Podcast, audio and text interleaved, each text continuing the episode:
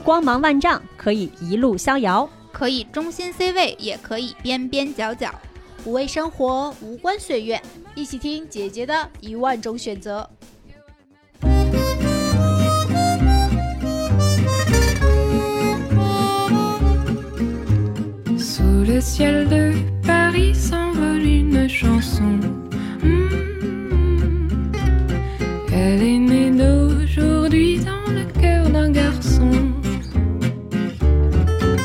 Hello，大家好，欢迎收听本期姐姐说，我是呃安全型带了一点点回避型，现在又有一点点焦虑型倾向的六月。些许的混乱。嗯我是最开始是安全型，后来变成了焦虑型，现在又转为了安全型的樱桃教主。嗯，大家好，我是从焦焦虑型 转到安全型，对，现在且长期处于安全型的美丽。有这听众朋友们听到我们今天的介绍，估计很多人一头雾水，这是说什么呢、觉得我们是神经病。对，这是什么乱七八糟？这个型那个型。其实我们刚刚自我介绍中说的这个这个型，那什么安全型呀、回避型啊、焦虑型啊等等的，都是一个这个嗯。我们既可以说它是心理学术语，也可以说它是这个研究亲密关系中的一种术语，叫嗯四种依恋人格。用人话来说，就是我们人是有不同的面的嘛。比如说，我们嗯面对工作、面对上上司，然后面对朋友、面对家人，其实都是不同的一面。那么，呃，依恋人格是指什么呢？就是指我们跟对象，我们跟另一半相处的时候的那一面，就叫我们的依恋人格，也就是指亲密关系当中你表现出来的那一面。对，这四种依恋人格，我印象中啊，它应该是由某个大心理学家，我 我实在英文说他名字，实在是不记得了，叫什么教主叫记得吗 John Bowlby，啊，你看，还还得是教主。一堆英文，我其实嗯嗯也不太可以可以行对，这个大心理学家在非常多年前 做过一个心理学实验。二十世纪四十年代你代。看看，你看看，还还得是得教教主。对，他呢，这个做过一个心理学实验，就是找了一堆小宝宝，然后和他们的父母，其实宝宝和父母之间也是一种依恋关系嘛。嗯再通过这些宝宝和父母之间表达表现出来的各种不同的反应，然后分出了一共四种人格，分别是安全型、焦虑型、回避型和混乱型。对，嗯对，然后我们为什么聊这个话题呢？也是在其实我才接触四种依恋人格的时间不长，嗯但当我意识到了这个问题，然后知道自己是什么型之后，就仿佛来到了一个新的世界，就对自己认知又清晰了。嗯不仅对自己的认知清晰了，对自己的伴侣以及前伴侣们 都更加了解了。而且我甚至就想明白了，为什么在之跟之前的那些恋人在一起的时候会发生那样的事情，以及导致那样的结局，就都嗯找到了答案。嗯然后有一次，我跟教主我们俩在地铁上聊到这种四种依恋人格的时候，也嗯，教主有一句话，我觉得说的特别对。他说，所有的亲密关系都是亲子关系的延续。对，哎，我就觉得，哎，这不就和四种依恋人格是一样一样的吗？正如菲洛伊德所说，这是什么呢？成年人的行为是可以从儿时的行为逻辑当中去寻找到的。对，放到现在的话说，就什么都赖原生家庭。哎，对对对，爸妈真就是个背锅侠，反正我不好就赖我的原生家庭。对，但亲密关系，说实话是和原生家庭的影响真的是非常大的。是是的嗯对，是嗯从小、从你最开始有这种这个嗯所谓的爱、或者是什么依恋的这种情感感受的时候，就在一点点培养出来的。嗯，但如果我们真的是一个焦虑或者回避型，就真的没救了吗？其实也不是，比如说美丽就找到了安全型的 恋人，然后于是她现在就转变成了安全人。对温水的安，全型，所以其实我们的依恋人格是可以转变的。主要大家现在还不知道自己是什么人格各个人格都是什么什么这个表现形三式、什么状态，对，嗯都还不知道呢。教主可以给我们介绍一下，我们从安全性讲起吧，因为这个可能讲起少来比较，见是吗？简单。其实不太少见。就按嗯全球的这个数据来说，是嗯百分之五十到六十的人其实都是安全型人格。在安全型的人格，就是在婴儿时期，比如说饿了，然后你父母就直接在你哭泣的时候给予了你奶。啊、嗯然后你哭了十次，他给了你十次，嗯啊然后再比如，呃，你可能有不舒服了，然后你不舒服了十次，然后你父母及时应对了十次。啊，就所有的需求表达，父母都给予了及时的正向回应。对对对，安全感这个时候安全感你就给足了，你就会觉得父母是爱你的。嗯。啊、然后之前不是有那么一个实验嘛，然后心理学家也做过那么个实验，就是把小把婴儿放在呃就是一个独立的一个空间当中，一个嗯。房间里面，让孩子去自己玩对嗯。他跟嗯父母一起在玩儿，然后后来那个父母就离开了，嗯。然后离开了以后，这种安全型人格的孩子还是会继续去玩的，他不会说因为父母走了就觉得啊、他要抛弃我了，嗯，然后他回来以后就会去快乐的迎接爸爸妈妈，就会觉得哦、你们回来了。啊，对。就爸妈妈走的时候，他就知道爸妈妈一定是会回来的，不是抛弃他了。对对对，他不是因为抛弃我而离开了。嗯，然后等爸妈回来之后，也表现得很开心，并且也给予了爸妈正向的回应，对对对就你回来了，我好开心，我对对对要抱抱你。，所以这种这种孩子就是小的时候饿了有奶吃，幸福的一家。幸福的一家。说白了就是这样的。嗯嗯对对对，那长大了呢？他长大了以后，他就会形成一个非常温暖的人格。但这种人呢，可能不会给你轰轰烈烈的爱。啊，我我其实形容这种人就有点像温水。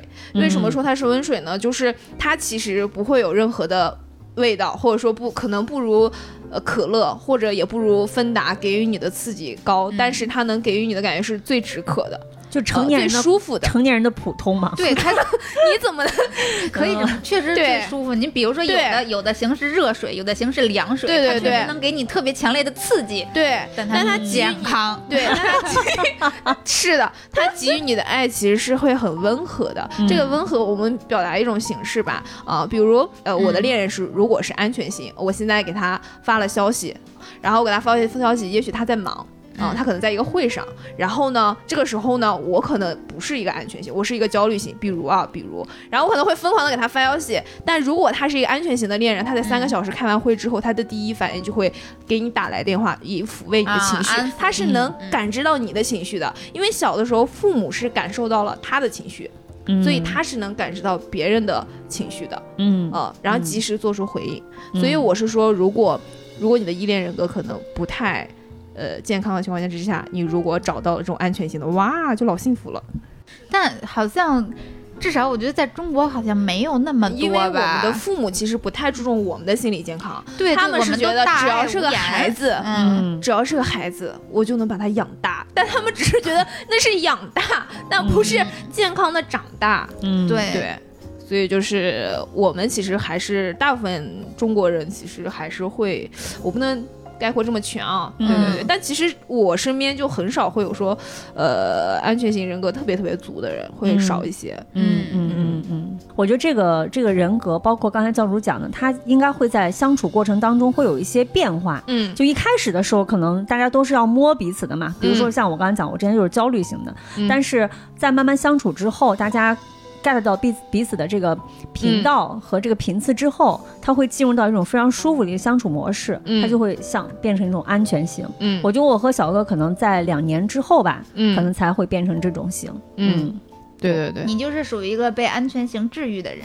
对。对，嗯。我是一个非常我觉得很缺乏安全感的人，嗯。可能也是星座关系吧，就不是我的问题，你你就家就是原生家庭和星座的问题 导致我，对，就是非常缺乏安全感。然后呃，我觉得焦虑型，待会儿教主可以专门讲一讲，就是呃，反正之前从我身上的表现就是特别希望对方能够给予关注和给予嗯。足够的给予你的反馈，嗯。但是前几段恋爱里面可能没有得到这种，但是现在小哥哥他给到我的。东西很足，我从来不用再去怀疑什么，所以现在就会进入到一个非常像温水一样的相处模式当中，以至于我都要去找点刺激。你想找什么刺激？嗯这期他不会听吗？付费节目是吧？嗯确实，我说实话，我谈过非常多的恋爱，所以我那个我的型儿才那么那么混乱，是吧？就整个一个大混乱。对嗯毕竟你谈的恋爱太多了。对，嗯但是我几乎没有交往过嗯安全型的恋人。嗯，我觉得可能是现阶段你对这种人，他不感兴趣。对我会觉得安全性无聊有点无聊。对嗯对他确实安全感很多，但是我们这种这什么爱情冒险家似的女孩子，我需要在爱情里边，就比如说为什么要去做极限运动？女孩要作一下呀，嗯然后要怎么样要的就是那种做了之后互相吵架，然后嗯。我的心、那个是有快感的，对对对，那个是有确实是有快感的。快感的。对。嗯，嗯，是，就是有点像看电电视剧里的剧情。是的，是的，嗯但是实话实说，安全型是最理想的恋人了，他是能够给你带来最长久的，对然后对。对也是最能它是细水长流的，对。它不是他给你的爱可能前期有点克制，但是嗯慢慢慢慢慢慢，就是他会给你非常非常足的这种安全感。其实嗯。我，嗯，就大概是那么个意思吧。嗯对对对对对，哎，我觉得这个安全型可能它的特点没有那么强，它就一杯温水嘛。我们来讲讲这个特点最明显的两个型，就是回避型和焦虑型。嗯，而且我觉得回避型和焦虑型可能也是我们生活中非常多见的对，对凡是你周围，不管是你自己啊，还是你周围的朋友们去跟你吐槽自己的恋人或者是前恋人啊，什么大渣男和大作女，相爱相杀。都是八成要么是回避型的，要么是依恋型的。嗯，嗯对，我们那先从回避型的讲讲。可以可以。嗯嗯，对，然后我我们刚才讲到安全型的婴儿的一个心理行为特征嘛，啊，那我们讲一讲为什么会形成回避型依恋人格的一个行为特征，是嗯。因为他在婴儿时期他哭了，啊，因为因为饿了他哭了，然后父嗯。母这一次给他奶了，嗯嗯。结果下一次我哭了，父母又不给我奶了，然后他哭了十次，然后父母可能只给了五次，嗯。呃，然后他父母给予的爱可能是根据他自己的心情给的吧，忽冷忽热的，呃嗯所以他得到爱也是忽冷忽热的。那么他当得到的爱是忽冷忽热的之后呢，他就会干脆不哭了，我也不表现了啊、这个时候放弃了吗？对放弃了对，我想要，但是我不说，对对，我受不了。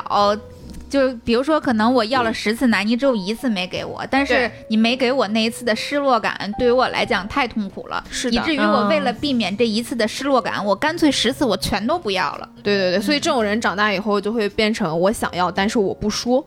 他的情绪和行为是很矛盾的嘛？对这种人就很矛盾嘛，所以我就说我把它行为成一种动物的话，就是猫咪。为什么哦，说是猫呢？很贴切，是对的，，比如说你去观察猫哈，它非常的敏感，你不能给它换地方，你一旦给它换地方呢，它就会躲起来。对，嗯猫特别猫特别没有安全全感，嗯对吧？但是呢，你长期抱着它，比如你抱它，你抱它两小时，猫妈呀，受不了，它会把你抓破的。抱它两分钟，猫就极对限了。它就会实在是受不了，它会挣脱，它会觉得不舒服。但你看你不搭理它，比如说你今天回家你没有去抱它，它就会在你身边一圈儿一圈儿又一圈的粘着你，而且猫就是一个只能在你身边，但是不愿意让你靠近的对对对，它就是只可远观，不可长期亵玩焉。和你有一定的安全距离。对对对，嗯就是嗯这种人哈，就跟所谓的你 你看到的回避型依恋的人格的特征一模一样，嗯，真的是一模一样。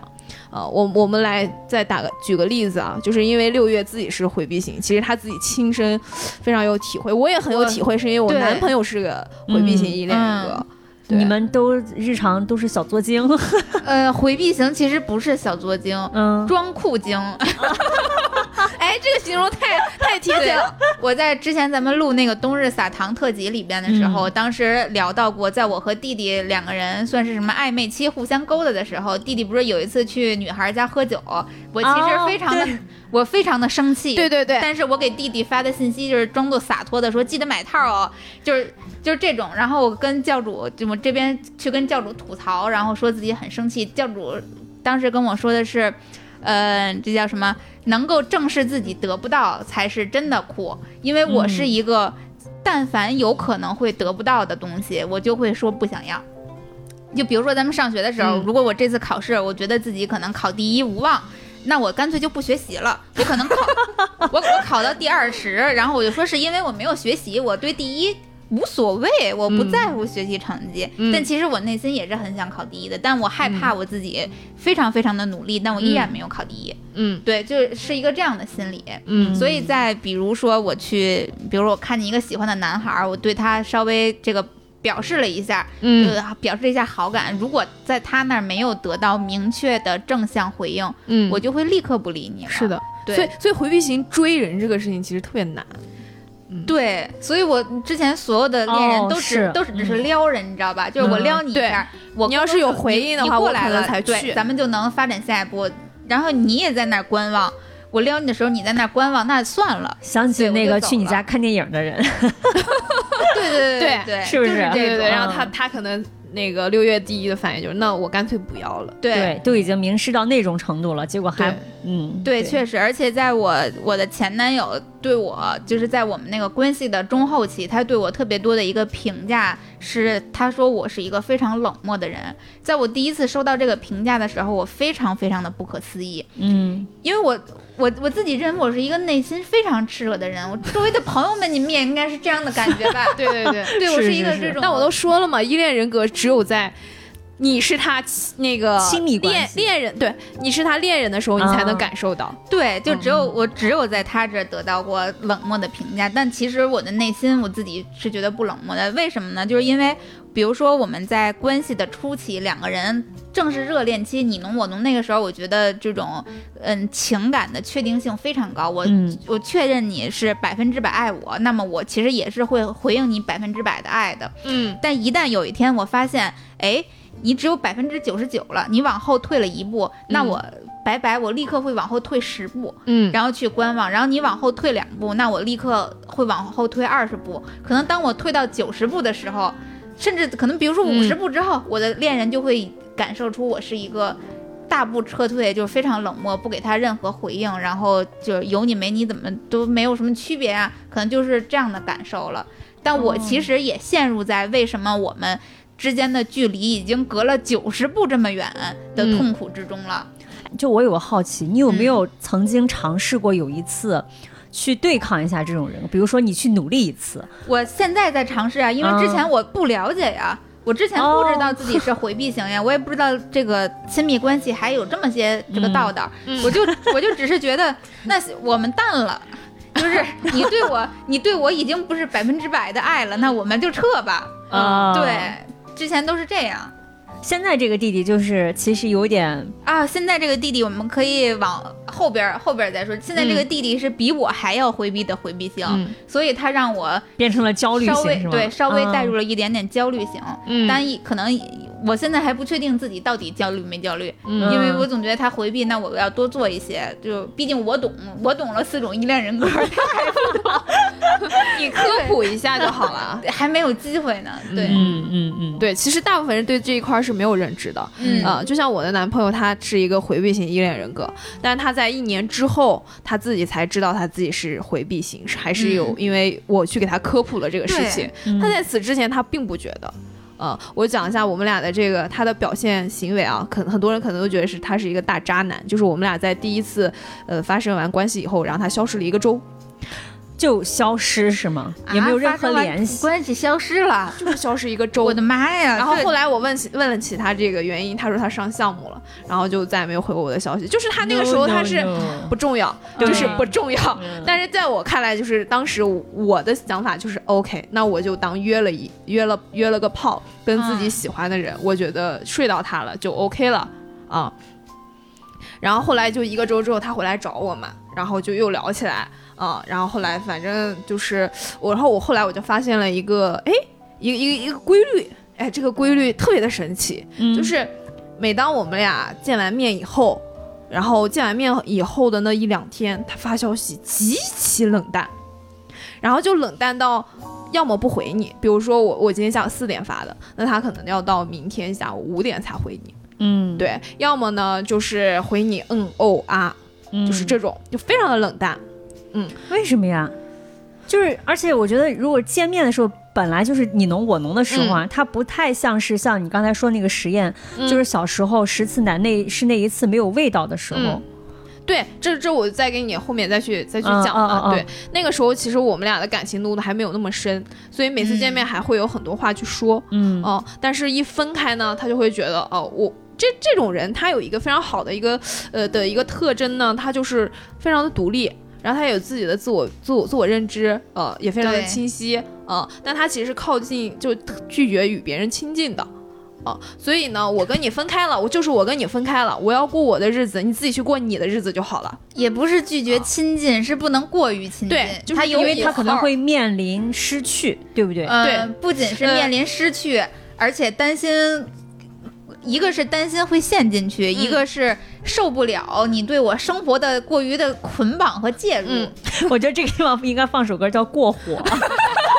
对，我估，然后我估计教主可能作为一个这个安全性，他可能觉得，哎，你回避我了，那我尽量多给你一点儿这个确定性，所以他你是不是表达出了非常非常炽热的爱，然后让他觉对，其实我的性格就是我的性格其实就是这样的。嗯，对，就是我是一个会表达爱的人嘛，所以我的性格就是这样。但但是呢，对，但我不知道他当时是一个回避型啊。嗯对，那直到就是这种模式，我就发现，就我们俩每次见完面，然后他就往后退一下，就是每当升温，他就得降一下，就他强制会让那个温度降下来，它不能嗯允许，就是比如说他想要的温度就是九十度，嗯如果这个变成一百度了，不行，我得降到九十度。对你也会这样我吗？当然会，这就是我受不了特别粘人的恋人，我甚至也受不了同居，就是就是这样的关系，所以我一直在谈异地恋呀，异地恋那个火候就刚刚好。对，就是就是，所以为什么就能解释了吧？就是我们俩每次见面的时候，那个浓度升上来了，好不容易升上来了。然后呢，我们俩一分开，然后他得强制把那个温度降下来。我发现这个规律了嘛。然后直到两三个月之后，然后我就跟他说了分手。我说。我并没有感觉到你很爱我，或者说我嗯并没有感觉到你需要我且你喜欢我这件事情。哎，那个时候他跟我说，他他说不是的，我对我父母也是这样的。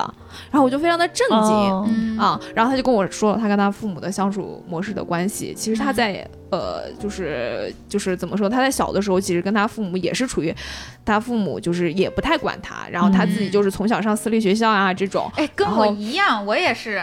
嗯所以就是他其实就很独立嘛，他就嗯觉得他他比如说他喜欢的一个方式就是我自己待在自己的空间里面玩就好了嗯，嗯啊，他从小就是这样一个对，那和父母的联系很少嘛，很少。比如说一个，个月可能打一个电话，他觉得我记挂着你，你在我心里。比如我买东西，我可能记得你就可以啦。他觉得这就是他的天哪！我觉得我要一个月跟我爸妈联系一次，他们就疯了。我我就一个月半个月他和父母联系。我现在是必须每天跟我爸妈打电话我话。如果我爸妈每天给我打电话，我会觉得好累，就是他成为会成为我心里的负担负担。我也是会觉得，嗯对我觉得一个周，我是一个周，我觉得就可以了。我是 every day，然后只要今天没打电话，明天我爸电话就来了。怎么了？哦没父母了吗？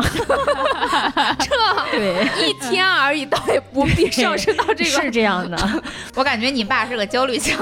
我也感觉，哦，对，我就应该拿他拿这个去分析一下我爸妈。哎，学到了，学到了，嗯这个应该学一下。我当时知道他是这样的一个情况之后，我就一下理解了嘛，啊，然后他就跟我说，他说我也不想跟你分开，然后他嗯其实还是很喜欢我的，所以所以后来我们俩一直到现在，其实是属于一个非常非常慢慢升温的一个过程。嗯后面可以再开一期讲怎么应对这个回避型依恋人格，对啊但这个过程太漫长了，我要讲起来中间的这个历程吧，嗯，也也也挺挺挺挺难，太坎挺坷对，我们回头可以专门把什么回避型或者焦虑型这种非常值得聊，也比较常见、特别容易出问题的，到时候再单独开那么嗯一期，开开一期对我们说详细的聊聊。对对对对对这期就是先给大家科普一下，一下对对这四种依恋人格都有什么，大家可以自我分析。嗯，是的，是的，对，所以所以就是在小哥哥这样的情况之下呢，但我们俩现在就不会这样了。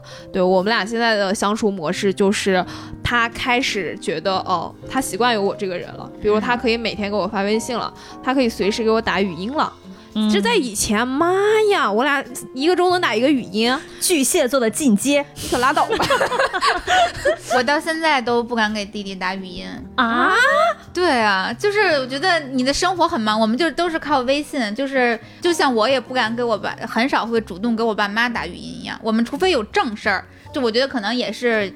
嗯，来源于互，他也不会主动给我打语音，就是来，我觉得可能主要还是来源于互相确定性还没有那么高。哦一方面是我们在确不确定自己在你生活中的那个位置，或者你心里的位置有没有到随时可以给你打语音或者打视频的哦这种打扰程度。嗯，对，然后以及我也遇见过那种嗯每天一定要打视频，或者突然说视频说来就来，这种我也很很担忧，嗯是因为我担忧，所以我不敢去对别人这样。嗯，我本身就是一个带有回避型的，弟弟的回避型，我觉得可能比我更加严重。然后你看弟弟表达爱的方式就是不停的给你买礼物，我基本上隔三五天就能收到一个礼物，各种各样大大小小，反正值不值钱的另说，但是他非常关注你的生生活对、嗯我嗯我去健身，他就给我买一个煮蛋器，就是这样做早餐，煮鸡蛋和什么玉米什么的就很方便，就是那种。然后健身完了之后。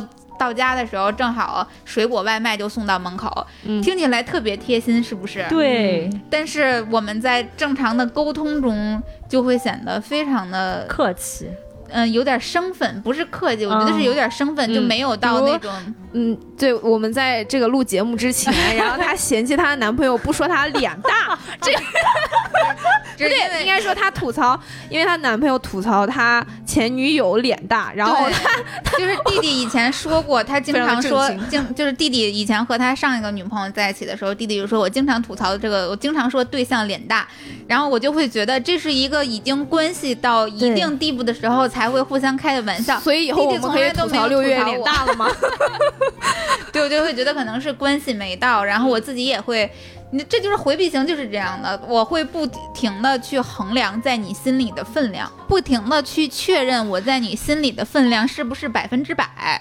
如果你比如说我，我现在感觉我在你心里边的分量只有百分之九十，那么我对你的那个生活的反馈可能就只会给你百分之五十。比如说我不会给你打视频或者是打电话，嗯。因为我往难听了说，我会觉得是不是我不配，嗯，但是往往好听了说，就是，嗯，你你你既然没有给我百分之百，那我要做更酷的那个。我凭什么每天要黏着你，给你打电话呢？你怎么不给嗯我打电话呢？你要想给我打电话，你主动给我打呀，啊，明白吧？是，对，是这两种的内心其实是交杂在一起的。但我其实非常渴望我们能够达到那种能打打电电话和打视频的关系的。哎，对你你不会跟他去说这个事儿吗？没有这个话没有这个话头儿，当然也确实有点不酷，而且最主要是 装酷精，主要是弟弟作为一个回避型，嗯，当这些很沉重的情感话题抛过去的时候，他的第一反应，对他会往后退的。嗯对他不正面去回答你，六月属于回避型亲嘛，她男朋友可能属于回避型更重一点。嗯对。在这种情况之下呢，就会把回避型亲的人逼成稍微焦虑的那一方。他可能现在还不太明显，但慢慢的、慢慢的，他就会越来越明显。确实如此，我现在就觉得自己像刚才介绍的时候，就觉得我好像有点被弟弟逼成了焦虑型。嗯，就是因为你跟他去，你去跟他索取爱的表达的时候，他总是没有正正向的回应，以至于我就会。不停的去想，一方面是不停的去想，是不是他不够爱我？嗯虽然所有人通过表现，就像弟弟的这种表现，所有人都会觉得你这个男朋友是个神仙男朋友，他怎么可能不爱你呢？他对你的生活如此这个细致入微，是不是？嗯但我自己就会觉得，你是一方面觉得你是不是不爱我，另一方面我会更加大力的去索取你的爱的表达，嗯，对他就会让嗯我、让我稍微有点焦虑。但有的时候我也会，因为我已经懂这个了，所以我会不停的去去复盘自己，自我反思，我会嗯去想我到底是。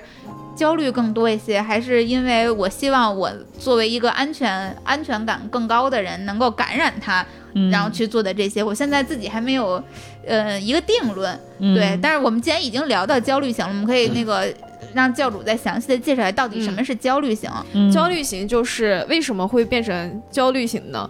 我我其实他就是在婴儿时期，我们继续拿饿了想吃奶哭这件事情来做一个比喻啊，就是，呃，其实他的行为表现模式就是婴儿饿了，然后哭了，然后父母呢这一次给奶了。然后呢，嗯下次没有给奶。其实他他他的父母其实给予的方式是一样的，但是呢，焦虑型人格的孩子就会表现的模式就是，你这次给我奶了，但你下次没有给我奶，我可能会采取更消极的方式。这个嗯消极的方式很可能是我哭得更恶劣了，或者我可能今天蹬这个床了，或者可能蹬被子了，啊、或者我可能啊、引起你的注意，对，就是他嗯为了强烈的引起你的注意，会用一些更。更极端极端的一个方式，然后希望你能赶紧给我奶喝，我饿了，我饿了，你看见了吗？我饿了。嗯。啊、嗯用那个心理学的实验，就是他们把这个呃焦虑型的婴儿放在、嗯。呃这个独立的空间当中的时候，嗯。父母走了的时候，他是非常着急的，他可能会摔那个玩具，嗯。他可能会非常的生气嗯。啊、但他的表现其实就是迫于就是内心的不安全感导致的。当父母嗯。回来以后，他就会渐渐趋于平和。嗯，对他还会发泄情绪，对还会发泄情绪。对，因为他要让父母知道，你走的这段时间，其实我可能也是不开心的。这种就是我刚才提到就是容易变成焦虑型人格。我们再拿不回消息这个事情去说，嗯比如你的男朋友在开会，然后呢三个小时没有回你的消息，这种焦虑型的人格就会炸了，真的就会炸了，可能一直给你发，一直给你发，一直给你发，一直给你发。对就是当年的我，就我谈第二个男朋友的时候，连环夺命 call，连环夺命 call，我可以打十几个，可以打二十个，哇！我我最极哇最那个疯，就是我的这个上限啊上限，我我那一次可能给他打了有九十多个电话我。的妈，我我我本 回避型已经 我又起鸡皮疙瘩了，已经开始头疼了，本安全型起鸡皮疙瘩明天就要分手。然后真的是。但是我当时就觉得你为什么不理我？你去干嘛了？你是不是去找别的姑娘了？你是不是怎么怎么？对，你然后你会觉得你跟我在一起的时候一直拿着手机，你为什么就不回我的消息呢？你为什么就接不到我的电话呢？然后那是我第二段恋就是感情里面一下把我从安全型逼成了焦虑型。对，而且嗯正好这个，我觉得这个例子特别好，就是它也特别好的可以说，就是阐释我们前面说的那两个类型。教主之前不是说过吗？如果你的那个对方收到短信的人是个安全型，他就会对收到了会安抚你的情绪。对对对对对。但如果对方是个回避型，他就对我干嘛好麻烦呀？但是我的地方就是我太着急了，我总感觉你看是不是要死了，所以就没有人了，所以就突然就不回我的消息了。嗯，对，那个时候又小嘛，年少无知。你想十几岁的时候，嗯哦不对，二十岁左右的时候，然后呢，你知道什么呀，对吧？然后你就采取这样的方式，你觉得你只有努力的 push 他，你才能得到他的关注。对，越得嗯越得不到越要，然后你越要就那个焦虑感就越强，对对对越得不到你就越难受。对，嗯然后呢。然后，然后，然后有一次我就。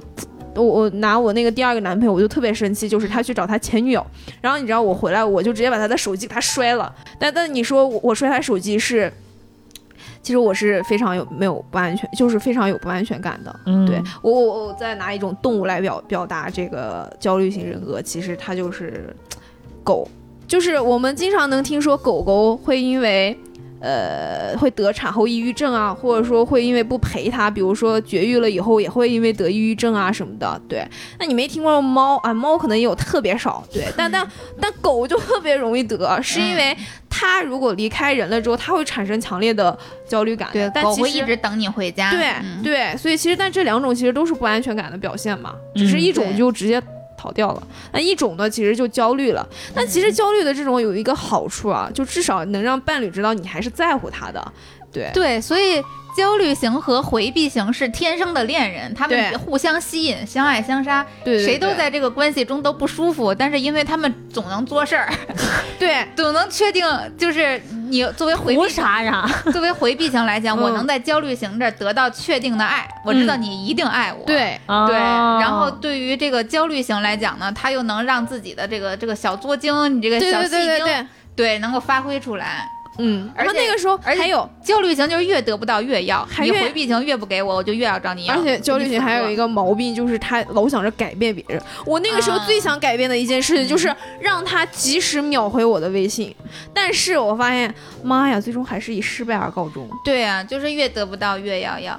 我之前也交往过一个那个焦虑型的恋人，然后那会儿，呃，那会儿我刚开始呃学骑摩托车，然后呢，买了车之后，我就开始晚上的时候，因为晚上车少嘛，我就晚上的时候去练车。然后我们那会儿已经处于关系的末期了，其实就是作为焦虑型的他是内心极度缺乏安全感的，嗯作为回避型的我。已经表现得非常冷漠了，对。然后我晚上的时候呢，我骑着摩托车去练车，我觉得反正我也骑不远，然后我兜里还总揣手机，我万一摔了，手机可能也就摔了，所以我就没有带手机。嗯然后我就去练车，可能时间比较久，等到晚上也就不也就十二点吧。我十一点去练车，十二点回来的时候，我就发现我的手机已经被打了无数个电话，嗯嗯对，打了无数个电话，就是被我那个前男友。嗯焦虑型的前男友打的，嗯然后在当我他得知我回来的时候呢，先是觉得放心了，就觉得哎呀，一天一直联系不到你，怕你出现了什么危险，先是放心了，然后就开始立刻向我发泄愤怒。对，怎么发泄啊？反正就说那些我话，很生气啊！你为什么不接我的电话？你下对次出去，你能不能提前跟我打一个招呼啊？你这样子莫名其妙的消失，我会很担心你啊！哦对，嗯就是这样，就会一种我我觉得听起来也合情合理啊。是，但对于我来讲是情绪的惩罚。我觉得我我才出去一个小时啊，你你第一个电话我没接，那我回来看见了，自然会打给你的呀。嗯你给我打嗯一百个是我的问题吗？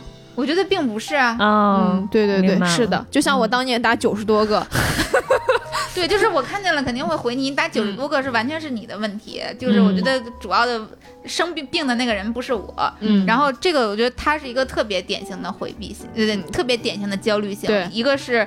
当联系不上你的时候，就像教主一样，开始幻想你所有的坏。就你你不管你是去偷人了，你还是、嗯。还是被人杀了，反正就没有好事儿。嗯。然后，但是一旦你你回应他了，他一定会向你发泄情绪的。这就是他他为什么会有这些想法，他就总担心你很有安全，你就很有安全问题。其实他自己不安全，就没有安全感，他脑子里面开始过过过过各种你你会出现的各种意外。嗯，对，对所以他联系不上你的时候，他会非常非常的着急。而且焦虑型有的时候总想就跟演偶像剧似的，嗯就是是焦虑型也不能生活太平淡，他要 对他也渴望。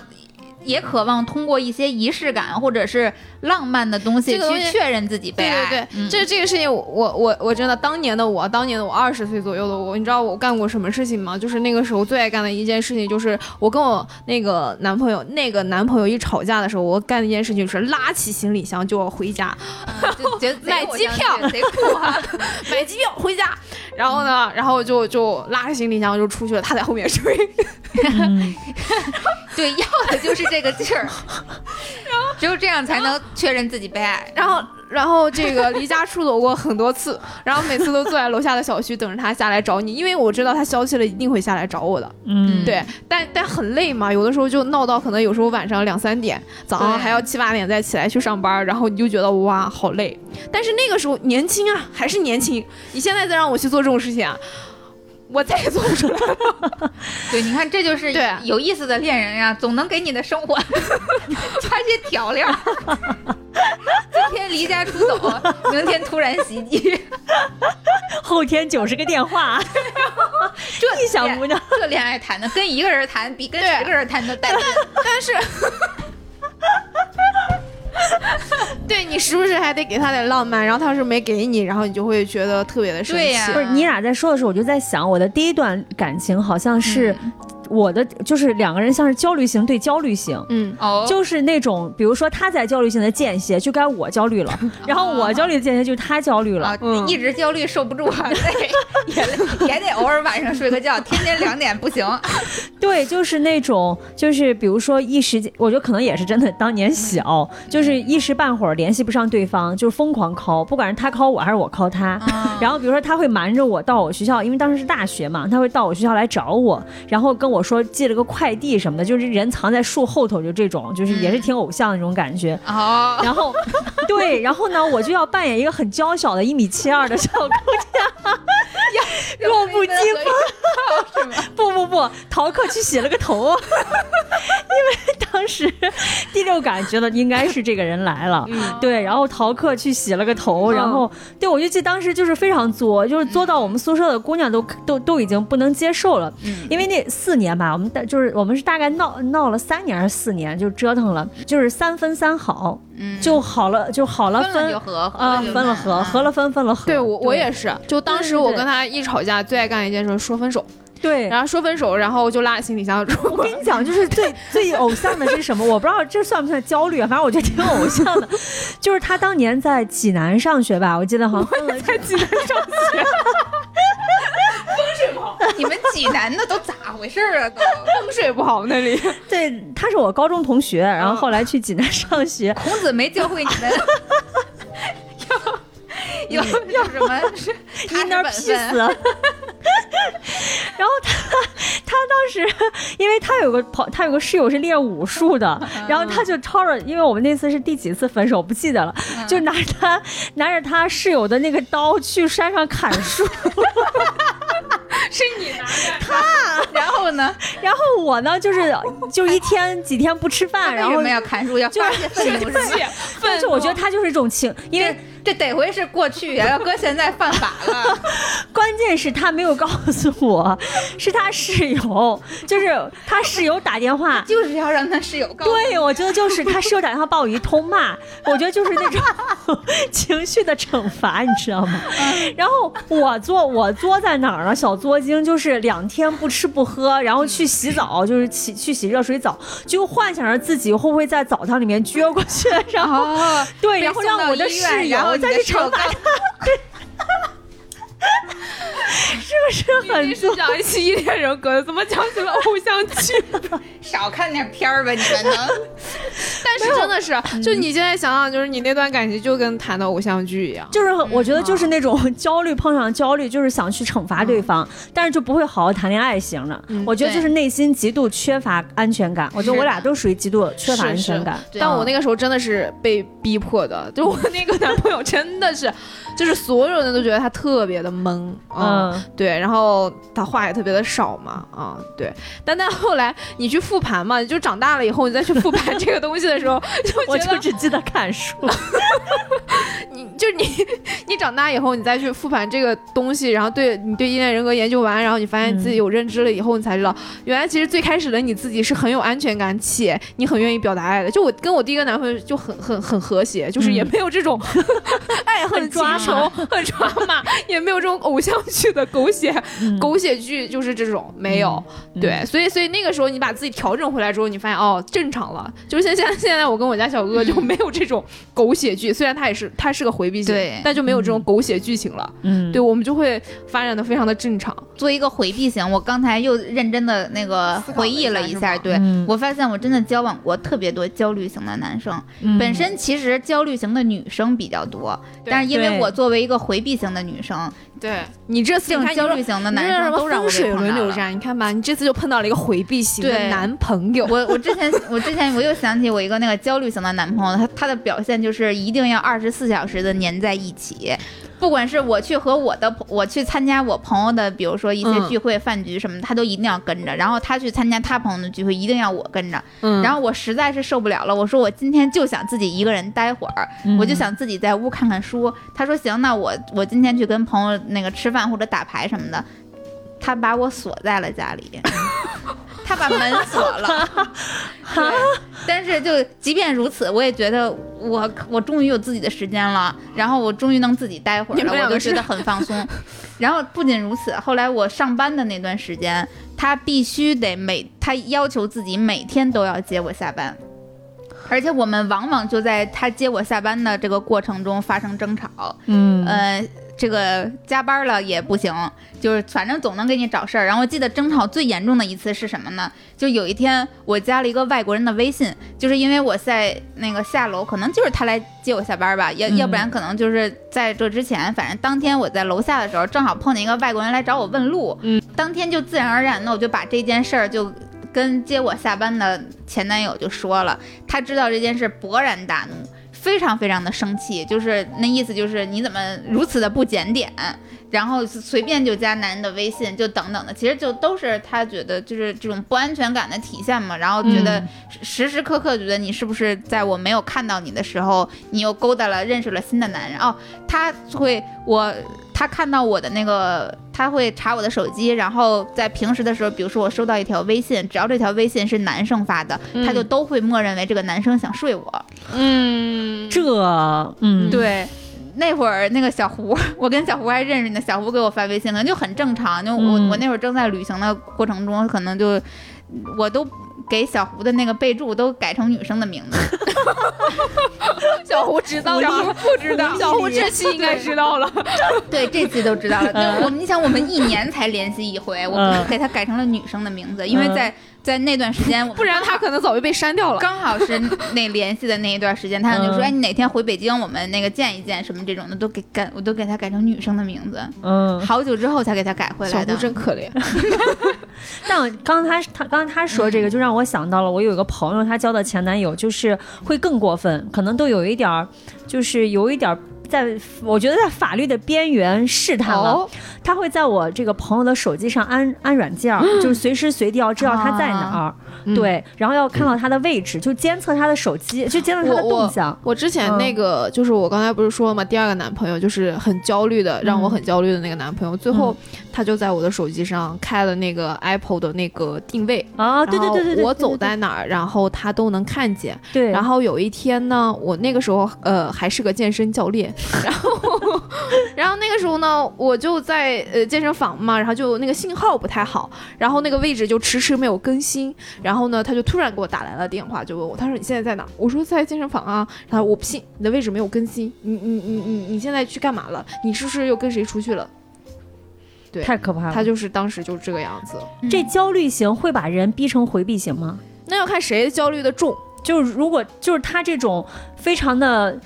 就是 push 全把他所有的关注点全都压在你身上的时候，嗯其实我觉得这个东西很可怕。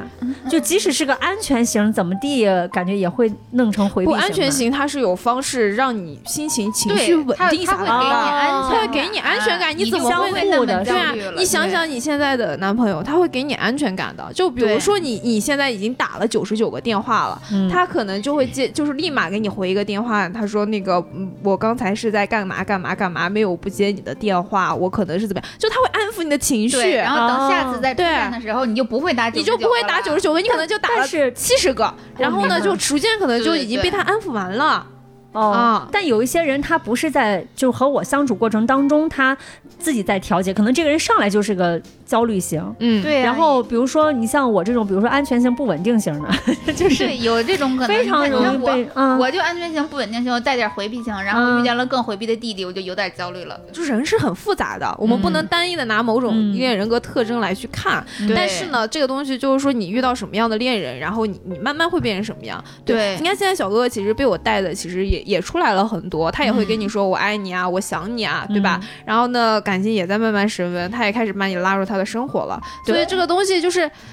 就是也会变的呀，就是你、嗯你你，只要你的恋人他愿意去带你，这个事情都没有问题的。对，嗯就经常会有人问，比如说我作为一个回避型，或者我作为一个焦虑型，我如何才能快速的改善自己，嗯让自己更具有安全感？其实最有效的方式就是找一个安全型的恋人，对，这个是最有效的。。对，比如说嗯你你是一个焦虑型，你千万不要再去碰一个回避型，或者说你发现他是回回避了以后，你你真的是要赶紧切断哎，不然这个事情就会让自己 你是好像在对暗示些什么？我我我是我是我之所以爱，我是觉得这就是宿命，你知道吗？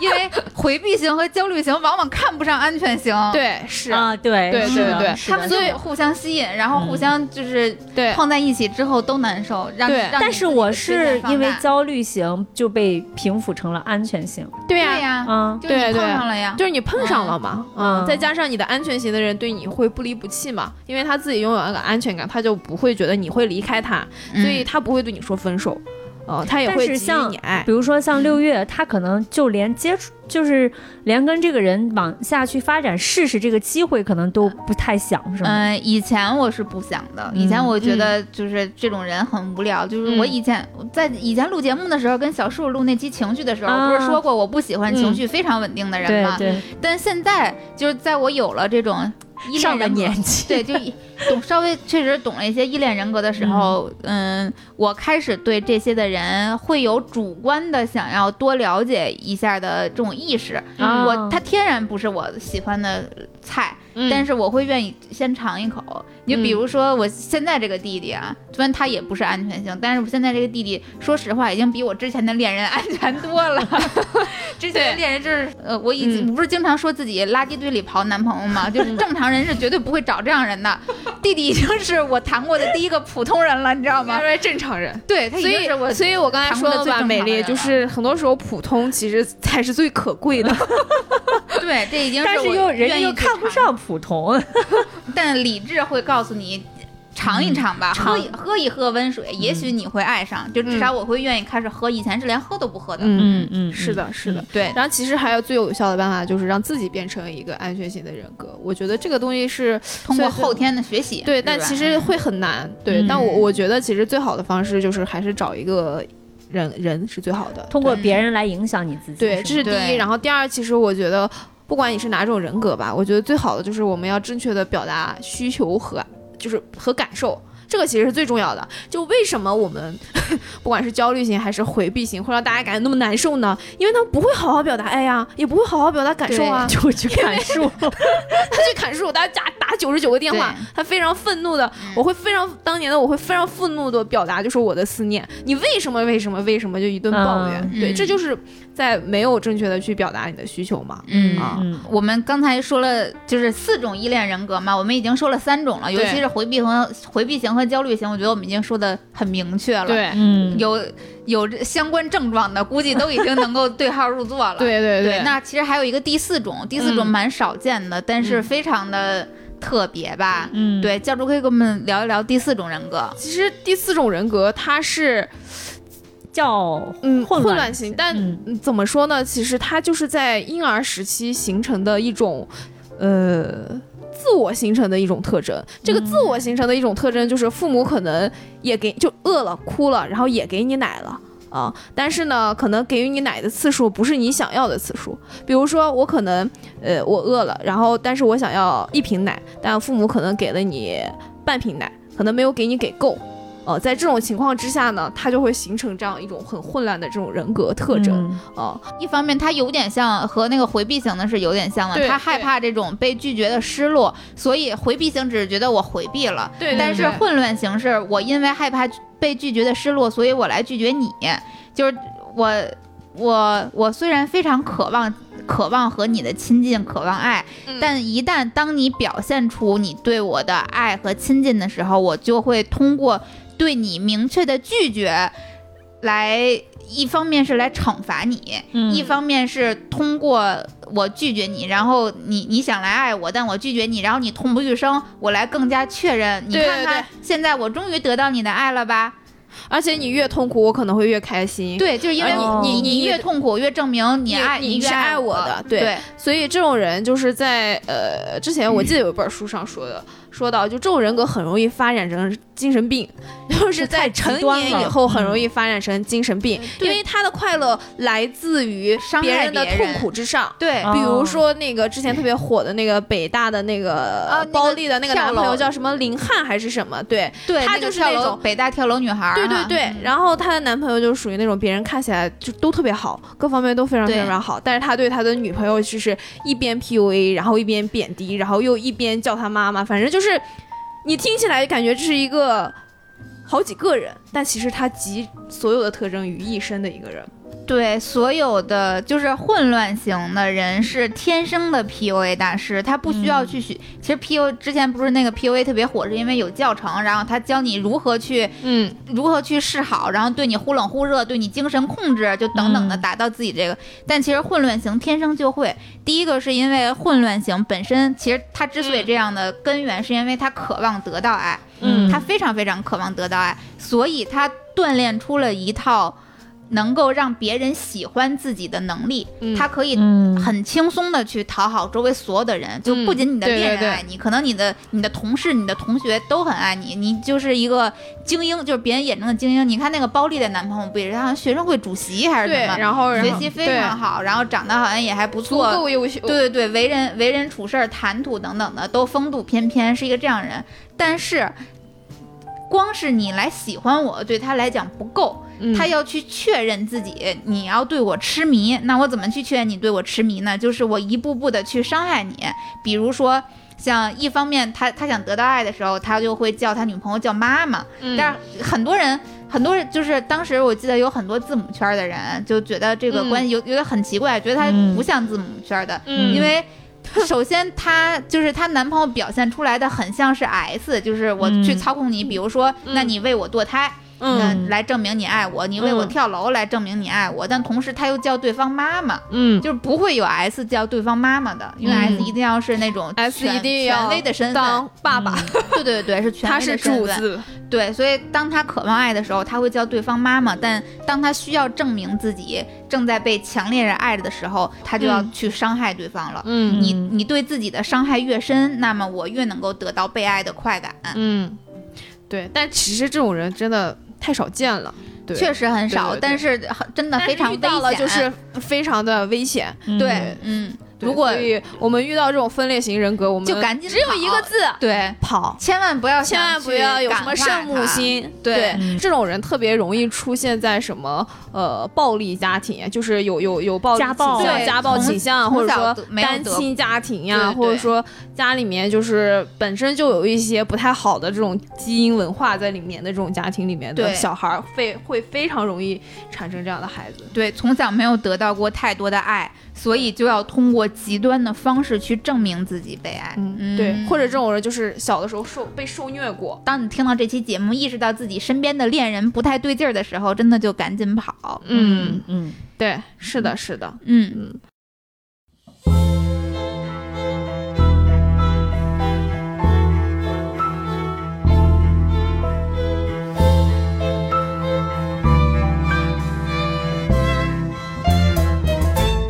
我估计咱们也有很多听众是完全能够，已经能够稍微的对应到自己嗯是什么类型了。如果想，嗯如果如果觉得听完我们这期还是有点迷还不知道啊我糊，想测试一下更嗯想去清晰的知道自己是什么依恋人格，可以去给大家推荐一本书，叫《读懂恋人心》，非常的便宜，二十块钱吧，嗯或者是亲密关系。这这这本书啊，这两本书里面都有讲到说一些人格特征，或者说一些表现，或者说测试的表格，它里面会有问题啊、嗯你可以，如果你不你想更多的了解你的伴侣，你可以你们俩一起拿着这本测试，然后去做一下。对，除了你能分析出自己是什么型，你也可以分析出自己的恋人是什么型。但这个分析可能我觉得是一个比较全面和复杂的过程。你除了知道他是如何表现的，很多时候你还要知道他的心理特征，对心理特征以及他的童年的成长背景，就对对等于对是一个比较综合的。但一旦你你找到了之后，那么你就不会，比如说你是一个焦虑型，然后你发现你的伴侣是个回避型，或者你的伴侣是个什么其他型这种，你就能够合理化他的一些反应了。嗯他就不会加重就是它不会加重你的焦虑了。对对对，嗯而且你能理解他以后，你想啊，我们爱与爱之间最最最，就是两个人和谐共处的基本条件，不是你你不得先理解吗？你理解了才能接受嘛，嗯对吧？呀这是一个非常的基基本的，但你得先对自己形成清晰的认知嘛。嗯对所以就是这是一个充分不必要的条件吧，就大概是这样一个情况。嗯对，所以四种依恋人格，我觉得是方法论。对大家一定嗯就是学会它，它是你的工具，然后也是你的武器，是能够嗯帮助你更好的去解决。不管是和恋人之间的关系，还是和父母之间的关系，可能很多人就像美丽刚才说，可以用来分析父母。我觉得确实是有很多和父母关系非常糟糕的人，我觉得也是能够通过这些去去探究出这种为什么呃父母会有他们这样的行为模式的背后逻辑。对对这对逻辑是非常重要的。嗯是的嗯是的嗯嗯好，我们又是一期 干货满满的节目。干货满满的节目，对然后里面夹杂着偶像剧，对，真对是太搞笑了。对对对，但是就是希望听众朋友们都能最终收获到自己满意的爱情吧。嗯，对，那这期节目我们就先到此为止。然后，对于我们刚才聊的特别多的回避型，然后甚至可能也也会带上一点焦虑型，我们可以以后有机会的时候再单独开一期，因为这两个嗯型真的是。特别常见，也特别值得说一说，也特别困扰人和害人。对对对对对，然后下一期可能教主还会有很多真正的就嗯、更加细致的干货，对更加细致的干货，教你如何如何面对这样的恋人，以及如何改变自己的这样的状态。对对对对是的，是的。好的，那我们就今天先到这里。今天先到这里，跟大家说拜拜，拜拜拜。